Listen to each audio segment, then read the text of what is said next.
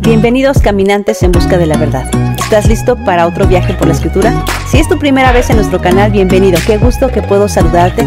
Te invito a ver toda la serie de Descubre la Verdad. Esta es la segunda temporada. Si estás suscrito a nuestro canal, me alegra que puedo servirte y seguir animándote a profundizar en el estudio de la Biblia. Déjanos tus comentarios, no olvides darle clic a la campanita para que recibas notificaciones cuando subamos nuevo contenido. Hoy vamos a aprender un principio de interpretación bíblica estudiando un evento misterioso en la vida del Mesías. Y me refiero a la transfiguración. ¿Qué significa este evento tan singular? Esta es una visión sobrenatural que fue compartida por tres de los discípulos de Jesús. Si has leído este pasaje en Mateo 17, tal vez te has preguntado, ¿qué sucedió ese día? ¿Qué significa? ¿O qué enseñanzas tiene esta visión para nosotros? Leamos el pasaje en cuestión. Mateo 17 dice así. Seis días después Jesús tomó a Pedro, a Jacobo y a Juan, su hermano, y los llevó aparte a un monte alto, y se transfiguró delante de ellos, y resplandeció su rostro como el sol, y sus vestidos se hicieron blancos como la luz. Y aquí les aparecieron Moisés y Elías hablando con él. Primero tienes que saber que toda la escritura, si es inspirada por Dios, como dice 1 Timoteo 3:16, entonces tiene que armonizar como un rompecabezas. Si algo no encaja, el problema es de interpretación o de traducción, no del texto. El nuevo pacto tiene que sustentarse en el antiguo pacto. No puede haber contradicción entre las dos tapas de tu Biblia. Nuestro trabajo es encontrar la llave para interpretar correctamente la escritura. Para poder interpretar bien, la primera regla es conocer el contexto. Entonces, antes de interpretar o intentar descifrar el propósito de esta visión, vamos a leer un poco antes lo que pasó y lo que Jesús dijo.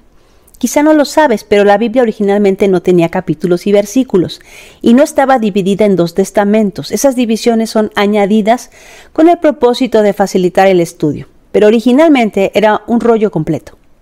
En el capítulo 16, Jesús dijo algo que fuera de contexto se malinterpreta si lees el capítulo completo y te lo dejo de tarea que lo hagas, vas a encontrar a Jesús enseñando sobre su muerte y reprendiendo a los fariseos y luego a Pedro confesando que Jesús es el Mesías, el ungido rey descendiente de David, a quien le corresponde el trono, el poder y la gloria, quien es el brazo derecho de Dios, el pastor de Israel y salvador de su pueblo. Una gran declaración de parte de Pedro. Y luego Jesús anuncia su muerte y que le era necesario padecer Casi al final del capítulo Jesús dice, porque el Hijo del Hombre vendrá en la gloria de su Padre con sus ángeles, y entonces pagará a cada uno conforme a sus obras. De cierto os digo que hay algunos de los que están aquí que no gustarán la muerte hasta que hayan visto al Hijo del Hombre viniendo en su reino. Jesús no solo anuncia su muerte, sino que dice que regresará para pagarle a cada quien conforme a sus obras. Pero añade una frase, de cierto os digo que hay algunos de los que están aquí que no gustarán la muerte hasta que hayan visto al Hijo del Hombre viniendo en su reino. Este pasaje tiene un problema, porque si Jesús no regresó en el primer siglo cuando aún algunos de sus discípulos estaban vivos, Jesús entonces es un falso profeta, y un falso profeta no puede salvarnos. Analiza lo que dijo. Él declaró que algunos de los que estaban presentes con él no morirían hasta ver el regreso de Jesús para establecer su reino. Lo que algunos hacen para resolver este problema es espiritualizar la segunda venida de Cristo. Y entonces te dicen que Jesús sí regresó porque su reino se extendió hasta los confines de la tierra. Dirán que Cristo ya está reinando desde su trono en el cielo. Pero mira, este es el problema. El reino es físico, es en la tierra. Israel está esperando que el Mesías restaure el reino de David, que se siente en el trono de David, que de Sión salga la ley y traiga paz a la tierra. La tierra está en paz, ¿La ley de Dios es la constitución de la tierra? Ni siquiera lo es ahora en la tierra de Israel. Doctrinas completas se han levantado por no seguir leyendo el texto. Analiza lo que predican los preteristas, los que creen que ya todo Apocalipsis se cumplió y que esto es el milenio. Si esto es el reino que esperábamos, es muy decepcionante, ¿no crees? Pandemias, guerras, violencia, racismo, crisis económicas y hambre. Otra vez revisemos el texto. Dice, que los que estaban allí, sus discípulos, no morirían hasta que vieran a Jesús viniendo en su reino. Si te detienes allí y no sigues leyendo, tenemos este problema. ¿Acaso siguen vivos los discípulos? ¿Sucedió la resurrección de los muertos? ¿O Jesús vino secretamente y nadie se dio cuenta de la resurrección de los muertos, como dice la profecía de Daniel 12 y Ezequiel 4, que tiene que suceder? La resurrección tiene que pasar, y los muertos van a levantarse de sus tumbas, y los huesos se van a llenar de carne. Y además, nadie lo registró. ¿Dónde está el reino que profetizó Isaías 66? Por eso me vas a escuchar muchas veces decir, sigue leyendo. ¿Qué dice después? En el capítulo 17 dice, seis días después, Jesús tomó a Pedro, a Jacobo y a Juan, su hermano, y los llevó aparte a un monte alto. ¿Seis días después de qué? Pues de lo que dijo sobre su muerte y de su regreso. Seis días después de que les dijo que algunos no morirían, tomó a tres discípulos, Pedro, Jacobo y Juan, sus íntimos amigos, y los llevó a un monte alto. Y se transfiguró delante de ellos y resplandeció su rostro como el sol, y sus vestidos se hicieron blancos como la luz.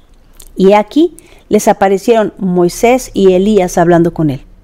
Esta es una revelación del reino. Estos tres discípulos, solo seis días después de lo que escucharon sobre que no morirían algunos hasta ver al Hijo del Hombre viniendo en las nubes, se cumplió. Y no es mi suposición. Pedro nos dice que eso es lo que vio. Segunda de Pedro 1.16 tiene la respuesta. Dice, porque no os hemos dado a conocer el poder y la venida de nuestro Señor Jesucristo siguiendo fábulas artificiosas, sino como habiendo visto con nuestros propios ojos su majestad. Pues cuando Él recibió de Dios Padre honra y gloria, le fue enviada desde la magnífica gloria una voz que decía, Este es mi Hijo amado en el cual tengo complacencia. Y nosotros oímos esa voz enviada del cielo cuando estábamos con Él en el Monte Santo. Tenemos también la palabra profética más segura, a la cual hacéis bien en estar atentos, como una antorcha que alumbra en lugar oscuro, hasta que el día esclarezca y el lucero de la mañana salga en vuestros corazones. Entendiendo primero esto, que ninguna profecía de la escritura es de interpretación privada, porque nunca la profecía fue traída por voluntad humana, sino que los santos hombres de Dios hablaron siendo inspirados por el Espíritu Santo. Pedro repite las palabras que escuchó del cielo. Mientras él aún hablaba, una nube de luz los cubrió. Y aquí una voz de la nube que decía, Este es mi Hijo amado en quien tengo complacencia, a él oíd. Pedro nos dice que lo que sucedió en el monte de la transfiguración fue una probadita del reino, que él y sus compañeros no estaban enseñando fábulas, sino que ellos mismos vieron con sus propios ojos la majestad de la gloria del Hijo de Dios viniendo en las nubes. Con la declaración de Pedro resolvemos Mateo 16. Tres personas no probaron la muerte hasta ver la segunda venida. Eso es lo que representa la revelación de la transfiguración. La venida del Mesías no sería algo que sucedería en su tiempo. Jesús estuvo por 40 días enseñándoles con respecto al reino. Y la última pregunta que le hicieron antes que ascendiera fue así. Lee conmigo Hechos 1.6. Entonces los que se habían reunido le preguntaron diciendo, Señor, ¿restaurarás el reino a Israel en este tiempo? Y les dijo, no os toca a vosotros saber los tiempos o las sazones que el Padre puso en su sola potestad.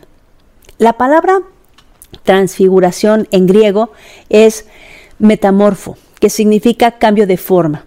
Esta es la metamorfosis de Cristo. ¿Qué significa esto? El mayor milagro de la historia es que la palabra de Yahweh se hiciera carne, que el Espíritu de Dios ocupara un cuerpo humano y lo convirtiera en templo del Dios vivo, que el Creador del universo se humillara hasta lo sumo y tomara forma de siervo y que descendiera del cielo y dejara su gloria para hacerse como nosotros. Los discípulos lo conocieron como un hombre ciertamente extraordinario, pero mortal. Sabían que era divino, pero despojado de su gloria. Vino a servirnos, pero lo que ven ese día en la metamorfosis de Cristo fue al Mesías vestido de ropas sacerdotales, resplandecientes, en toda su gloria, y junto a él dos personajes de la historia bíblica, Moisés y Elías. ¿A quién representa Moisés? Moisés representa a la ley de Dios, la salida de Egipto, las plagas y los milagros poderosos de liberación. Elías, Elías es el profeta lleno de poder, que oraba y dejaba de llover por tres años y medio, que clamó y descendió fuego del cielo sobre los sacerdotes de Baal. Fue con Elías que la harina y el aceite se multiplicaron en las tinajas de la viuda. Elías oró y el hijo de la viuda resucitó. Elías tocó con su manto las aguas del Jordán y el río se dividió para que pasara en seco. Y para salvar su vida, Elías fue traspuesto en un carro de fuego. Moisés representa además al reino del sur, donde quedó establecido el templo de Jerusalén, desde donde el sistema sacrificial se realizaba en la región de Judá. Elías fue el profeta para el reino del norte. Él predicó para las diez tribus que conocemos como la casa de Israel o la casa de Efraín. El mensaje central de Elías a las diez tribus del norte que se estaban asimilando a las naciones, que ya estaban adorando a Baal, fue, decidan a quién van a servir, escojan, a Baal o al Dios de Abraham, Isaac y Jacob. Y es en ese contexto que desciende fuego del cielo cuando Elías reta a los profetas de Baal. Así que estos dos hombres representan a la ley y los profetas, y los dos reinos de Israel, la casa de Israel, las diez tribus del norte, la casa de Israel, que terminaron perdidas entre las naciones, asimiladas y que perdieron su identidad, y el reino del sur, la casa de Judá. Es la historia del hijo pródigo. Judá representa al hijo mayor que se quedó y no desperdició su herencia, y Efraín o la casa de Israel es el hijo menor que gastó todo y terminó comiendo con los cerdos. Así que estos tres discípulos están en el monte de la transfiguración y allí junto a Jesús transformado aparecen Moisés y Elías. Imagínate la escena.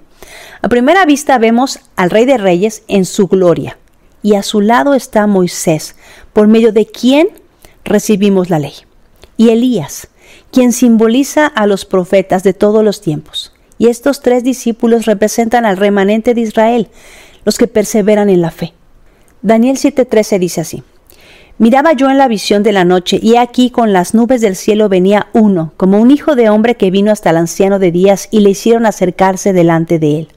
Y en Apocalipsis 1.7 también dice, He aquí viene con las nubes, y todo ojo le verá, aun los que le traspasaron, y todas las tribus de la tierra harán lamentación por él. Sí, amén. Al final de la historia bíblica se nos habla de dos testigos. Apocalipsis 11.3 dice, y daré a mis dos testigos que profeticen por 1260 días vestidos de silicio. Estos testigos son los dos olivos y los dos candeleros que están en pie delante del Dios de la tierra. Si alguno quiere dañarlos, sale fuego de la boca de ellos y devora a sus enemigos. Y si alguno quiere hacerles daño, debe morir él de la misma manera. Estos tienen poder para cerrar el cielo a fin de que no llueva en los días de su profecía, y tienen poder sobre las aguas para convertirlas en sangre y para herir la tierra con toda plaga cuantas veces quieran. Si sigues leyendo, dice que después de predicar por tres años y medio, la bestia hace guerra contra estos dos testigos, los mata y sus cadáveres quedan en la plaza por tres días. Los hombres en vez de lamentarse hacen fiesta y se mandan regalos, pero el tercer día resucitan y son levantados al cielo. Los portentos y milagros que estos dos testigos realizan se parecen mucho a las obras que realizan Moisés y Elías. Ellos llaman al arrepentimiento, a volver a Dios, a su ley y a sus instrucciones, y, su mensaje va acompañado de señales. Como Elías también oran y por tres años y medio no llueve. Dice que estos testigos son los dos olivos. Si lees Jeremías 11 y Romanos 11, vas a descubrir que a Israel se le llama olivo. Un olivo es cultivado y sus ramas son desgajadas. Y en Romanos 11 dice que hay un olivo silvestre, que es injertado en el cultivado. Son además dos candeleros, traen consigo la luz, la palabra de Dios, que es la lámpara que alumbra nuestro camino. Mira lo que declaró Jesús, Mateo 5:17. No penséis que he venido para poner fin a la ley o a los profetas. No he venido para poner fin, sino para cumplir. Porque en verdad les digo que hasta que pasen el cielo y la tierra no se perderá ni la letra más pequeña ni una tilde de la ley hasta que todo se cumpla. La profecía de Malaquías 4 dice que antes que venga el Mesías esto tiene que suceder. Pon atención porque aquí viene el día ardiente como un horno, y todos los soberbios y todos los que hacen maldad serán estopa. Aquel día que vendrá los abrazará, ha dicho Jehová de los ejércitos, y no les dejará ni raíz ni rama. Mas a vosotros, los que teméis mi nombre, nacerá el sol de justicia, y en sus alas traerá salvación, y saldréis y saltaréis como becerros de la manada. Hollaréis a los malos, los cuales serán ceniza bajo las plantas de vuestros pies en el día en que yo actúe, ha dicho Jehová de los ejércitos. Acordaos de la ley de Moisés mi siervo, el cual encargué en Horeb ordenanzas y leyes para todo Israel. He aquí, yo os envío al profeta Elías, antes que venga el día de Jehová grande y terrible. Él hará volver el corazón de los padres hacia los hijos y el corazón de los hijos hacia los padres, no sea que yo venga y hiera la tierra con maldición. El llamado para el pueblo que está en espera del regreso del Mesías es acordarse de Moisés y las ordenanzas y leyes para todo Israel, y estar atentos porque el Señor envía al profeta Elías que hará volver el corazón de los hijos a sus padres. ¿Quiénes son los padres de Israel? Abraham, Isaac y Jacob. Todos los que somos familia de Dios, los que nos consideramos su pueblo, seremos llamados a reconocer a nuestros padres espirituales. Como dijo Pablo, en Gálatas 3:28 leemos, Ya no hay judío ni griego, no hay esclavo ni libre, no hay varón ni mujer, porque todos vosotros sois uno en Cristo Jesús. Y si vosotros sois de Cristo, ciertamente linaje de Abraham sois y herederos según la promesa. Linaje en griego es la palabra sperma. Pablo dice literalmente que si Yeshua, que si Jesús es nuestro Mesías, entonces somos hijos biológicos de Abraham. Y la profecía se cumple que Abraham tendrá hijos como las estrellas del cielo, como la arena del mar, y serán traídos de las cuatro esquinas de la tierra. Apocalipsis 11:5 dice, si alguno quiere dañarlos, sale fuego de la boca de ellos y devora a sus enemigos, y si alguno quiere hacerles daño, debe morir él de la misma manera. Estos tienen poder para cerrar el cielo a fin de que no llueva en los días de su profecía, y tienen poder sobre las aguas para convertirlas en sangre, y para herir la tierra con toda plaga cuantas veces quieran. Así como Elías oró y no llovió por cuarenta y dos meses, o como Moisés que tocó las aguas y se convirtieron en sangre, y vinieron toda clase de plagas sobre Egipto, dos testigos vendrán a preparar la segunda venida del Mesías. ¿Cuál será el mensaje de dos testigos que representan a Moisés y Elías antes de la venida inminente del rey? La restauración de todas las cosas, el llamado a volver a la obediencia, el llamado a dejar la adoración a Baal y todo lo que representa el culto pagano, Examina lo que celebras. Cualquier cosa adornada como lo hacían los paganos y a sus dioses, el Señor lo aborrece.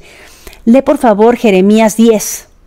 No se trata de ti o de tus intenciones, sino de lo que representa para Dios. No quieras santificar lo impuro, límpiate de lo que es inmundo, obedece a Dios porque es tu Padre y merece honra. Jesús dijo que si lo amábamos, guardáramos sus mandamientos. Te animo a leer la Biblia con esta perspectiva. Lee Juan 14 y Juan 15.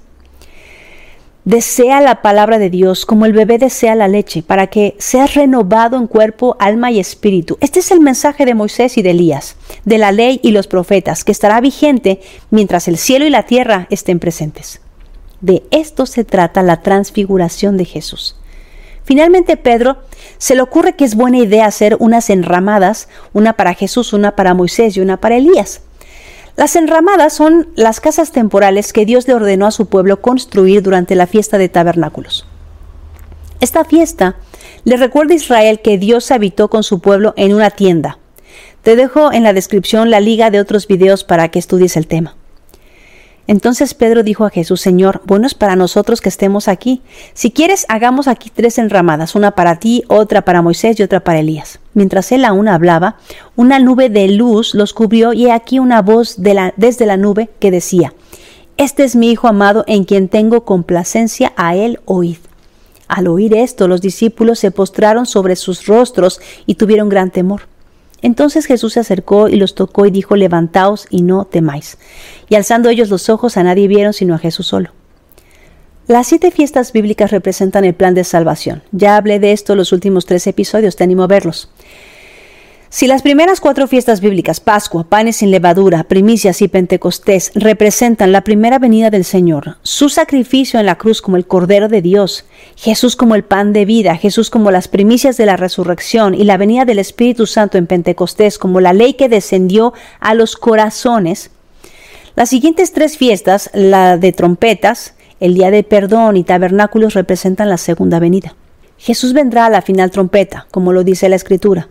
La puerta se cerrará y la gracia terminará, como en el día de Noé, en el día del perdón, y el reino será establecido y la nueva Jerusalén descenderá en la fiesta de tabernáculos. Apocalipsis 21.3 dice, entonces oí una gran voz que decía desde el trono, he aquí, el tabernáculo de Dios está entre los hombres, y él habitará entre ellos, y ellos serán su pueblo, y Dios mismo estará con ellos. Regresemos a Mateo 17.9. Cuando descendieron del monte Jesús les mandó diciendo, No digáis a nadie la visión hasta que el Hijo del Hombre resucite de los muertos. Pedro no sabía en ese momento que era solo una visión, una probada del reino, un corto de la película. Pero él sabía que en la boda hebrea, el amigo del novio se le dice Elías y al amigo de la novia se le dice Moisés. Así que para él estaba claro, el reino había llegado. Entonces dijo, hagamos tabernáculos para la fiesta. Después de escuchar la voz de Dios, declaró a Jesús como el Hijo amado. Entonces termina el corto de la película del reino y Jesús les dice, cuando descendieron del monte Jesús les mandó diciendo, no digáis a nadie la visión hasta que el Hijo del Hombre resucite de los muertos. Entonces sus discípulos le preguntaron diciendo, ¿por qué pues dicen los escribas que es necesario que Elías venga primero? Respondiendo Jesús les dijo, a la verdad Elías viene primero y restaurará todas las cosas. Mas os digo que Elías ya vino, y no le conocieron, sino que hicieron con él todo lo que quisieron. Así también el Hijo del Hombre padecerá de ellos. Entonces los discípulos comprendieron que les había hablado de Juan el Bautista. Elías volverá como lo hizo la primera vez en Juan el Bautista, pero al final vendrá acompañado de Moisés. Mientras esto sucede, nos preparamos para la llegada del Rey, que restaurará el reino el tabernáculo caído de David será levantado y todas las naciones se postrarán a sus pies. Todo ojo le verá y la ley de Dios será enseñada a todas las naciones. La novia se purifica mientras el novio prepara la morada para ella. Ahora ya sabes que el contexto es muy importante para interpretar la Biblia correctamente y entender pasajes complicados. Por favor recuerda, no dejes que nadie te diga lo que dice la Biblia. Léela por ti mismo. Que Dios te bendiga. Thank you.